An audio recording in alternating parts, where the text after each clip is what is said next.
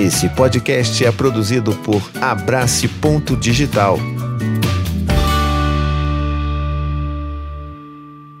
Olá, tudo bem com você? Estamos aqui para fazer uma conversa, na verdade, é discutir sobre uma pergunta que me fazem muito frequentemente e com a chegada da Cora começaram a fazer ainda mais. Então vamos falar sobre como dar conta de tudo. Mas antes, é claro, eu queria já pedir para vocês aqui deixarem o seu like, já deixa aqui porque isso é super importante. Já larga o like aqui porque isso vai ajudar o YouTube a saber que esse vídeo é bacana e vai ajudar a distribuir esse vídeo para mais pessoas que possam se sentir ajudadas pelo que eu vou falar aqui, tá bom? Então vamos ajudar a promover essa conversa por aí. Também não se esquece de assinar o canal também, ativa o sininho, toda aquela coisa, porque isso é super importante para o meu canal também. E é claro, vai garantir que você receba todas essas discussões que a gente promove aqui nesses vídeos, tá legal? Recentemente eu fiz uma thread no Twitter falando um pouco sobre isso. Eu acho que vale a pena a gente trazer para uma discussão um pouco mais aprofundada sobre essa pergunta que as pessoas tendem a dizer e tendem a se cobrar muito sobre o dar conta, né? E aí me perguntam com certa frequência, Tiago, como é que você dá conta de tudo? Conta do trabalho, dos filhos, da casa, do relacionamento? Como é que você dá conta de tudo? E a resposta, eu não vou enrolar o vídeo inteiro para contar não. A resposta é muito simples eu não dou conta. Ou se eu tento dar conta, eu faço tudo pela metade, faço errado, não sai nada direito. Pois é, é isso daí. Pronto, agora tá todo mundo mais livre, mais relaxado, todo mundo pode, né, soltar. Olha, caramba, o Thiago não dá conta de tudo. Não dá para dar conta de tudo, tá legal? E quem diz, inclusive, já adianto para você aqui, quem diz que dá conta de tudo, provavelmente está mentindo. Ou tem uma equipe de 10, 15 pessoas trabalhando na sua casa para dar conta das coisas que você acha que deveria dar conta, tá bom? Então fica pensando aí. Mas se você precisa de 10 pessoas trabalhando na sua casa, provavelmente isso já é um sinal de que você não dá conta, não é mesmo? E por que que existe essa ânsia da gente falar sempre sobre dar conta, né? E sempre tem tanta gente fazendo post, ajudando você a dar conta de tudo. E por que, que isso é tão importante? Por causa da sociedade que a gente vive. É uma sociedade que cobra uma produtividade absurda da gente. E não cobra apenas no trabalho, mas cobra em casa também, cobra no cuidado dos filhos. Qual tipo de alimentação você está dando para o seu filho? Qual tipo de roupa você está utilizando? Qual tipo de brinquedo? Que tipo de estímulo você está dando para o seu bebê? Como você carrega o seu bebê? Existe um sem fim fim de cobranças para que você seja sempre a pessoa mais atualizada, a pessoa mais informada e mais preparada para criar filhos da melhor forma possível, né? Criar filhos da forma excelente. Isso não existe, né, minha gente? Isso daí, na verdade, é tudo uma maluquice, uma invenção que fizeram dentro dessa sociedade capitalista que a gente vive para nos colocarmos em jaulinhas, para que a gente sempre esteja tentando ser o melhor do que a gente poderia ser, do que humanamente é impossível ser. Porque na verdade é isso. Ninguém gosta de ser humano, todo mundo gostaria de ser máquina para conseguir dar conta efetivamente de tudo. Mas a gente não dá. E aqui em casa, especificamente aqui em casa, eu e a Anne não temos rede de apoio. A gente não tem babá, nunca tivemos essa coisa de ter uma babá aqui em casa e cuidando dos filhos para a gente poder fazer as nossas coisas e tal. Foi sempre muito a gente. Nem assim rede de apoio da família teve muito disponível para gente. Então sempre foi eu, a Anne e as crianças.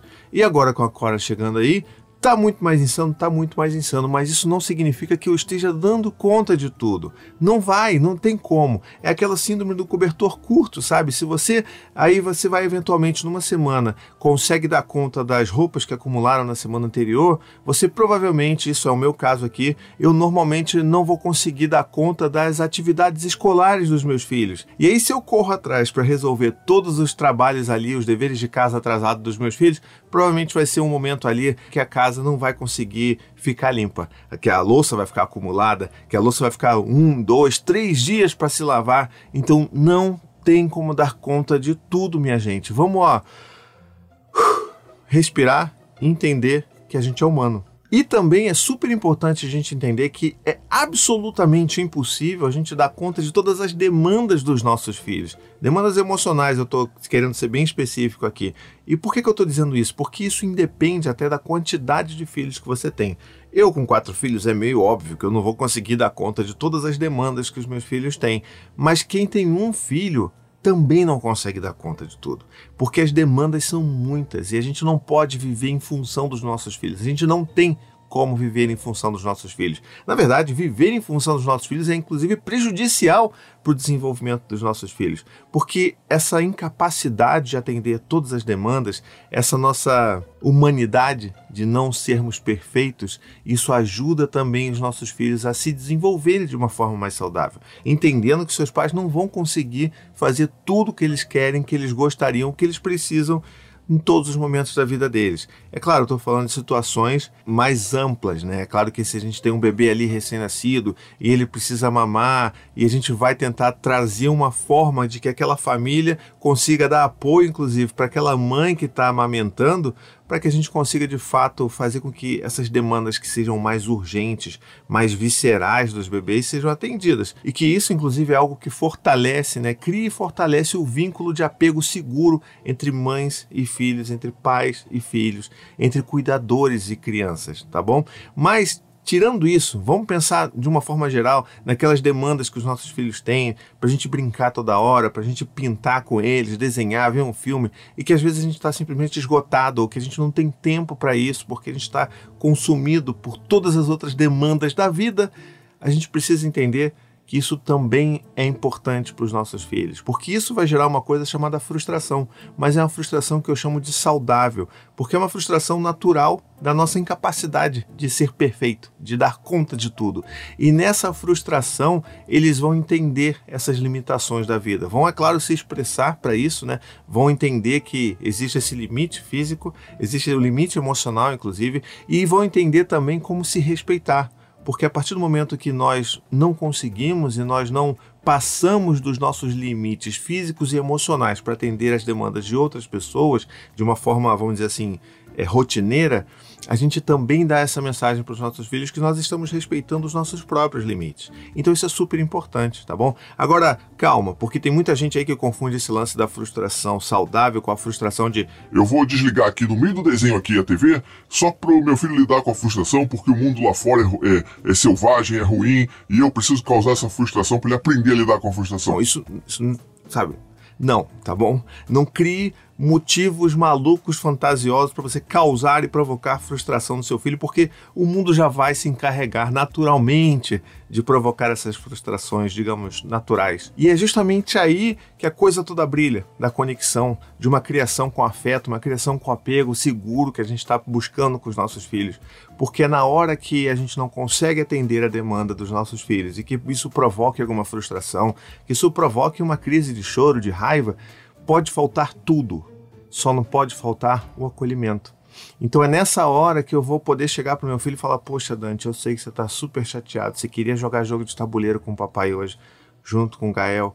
Eu sei, mas o papai está exausto. Se eu jogar com vocês agora de noite um jogo de tabuleiro que vai durar aí uma meia hora, 60 minutos talvez, o papai não vai jogar com vontade e não vai ser legal. E eu não quero fazer isso sabe, que não seja que não seja uma experiência legal para todo mundo. Então, eu não vou poder. E eu sei que você está triste, eu sei que você estava esperando o dia inteiro por isso, mas o papai não consegue. O papai está muito cansado, tá bom? Eu entendo que você está triste. Eu posso. Você quer que o papai te ajude de alguma forma? Você quer uma água? Quer sentar aqui no colo do papai? Vem cá, dá um abraço no papai. Pode chorar que tá tudo bem. Eu sei que você está muito frustrado porque isso não aconteceu da forma como você esperava. Pronto.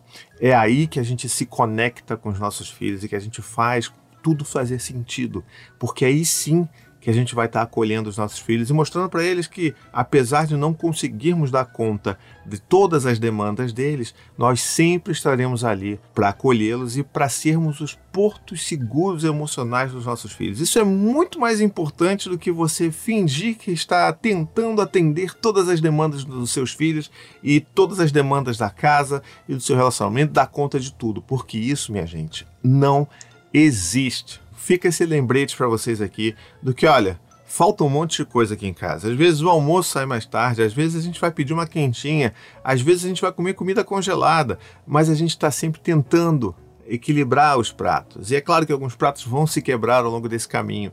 E é claro que às vezes vai faltar, inclusive, cueca, sabe? Tipo, pai, é, acabou minha cueca. E aqui, é claro, não acontece isso, mas porque as meninas usam, usam fralda ainda, mas pode muito bem acontecer daqui a algum tempo também. Mãe, é, acabou a calcinha. E, gente, vai acabar mesmo, vamos ter que correr para pegar no varal, ou vai ter que dormir ali com uma roupinha mais larga, sem nada por baixo ali, sabe aquele shortinho meio pijaminha, que vai ter que ir assim, entendeu? Porque a gente é humano. Pode faltar um monte de coisa, só não pode faltar o acolhimento e a conexão. Muito bem, eu espero que você tenha gostado desse vídeo. Eu espero que esse vídeo tenha tirado um peso das suas costas, dos seus ombros, tá legal? Então fica aqui o meu convite para você refletir sobre isso. Deixa aqui nos comentários o que, que esse vídeo te fez sentir. Quero muito saber de verdade o que, que esse vídeo fez você pensar e sentir por aí, tá bom? E não se esquece também, me ajude a divulgar esse vídeo por todos os cantos do mundo, tá bom? Divulga esse link desse vídeo no WhatsApp para os seus amigos, para suas amigas, na escola, no chat da escola tudo que é lugar. E também não se esquece de deixar o seu joinha se você ainda não deixou e se inscrever no meu canal caso você ainda não seja inscrito. Isso me ajuda muito mesmo nesse trabalho que eu faço aqui no YouTube e eu tenho certeza que não vai doer nada, né? E você ainda vai se beneficiar porque você vai continuar recebendo os meus conteúdos por aqui de graça, sempre de graça e sempre acessível para todo mundo. Tá legal? A gente se vê então. Um beijo, até a próxima e tchau, tchau. Gostou desse podcast? Escute também os outros podcasts da família Paizinho Vírgula sobre parentalidade e infância. Tem o Tricô de Paz, Café com as Pediatras, Afropai, Tamo Junto, Sinuca de Bicos e também os podcasts infantis Coisa de Criança, Conta Pra Mim e Ideia de Criança.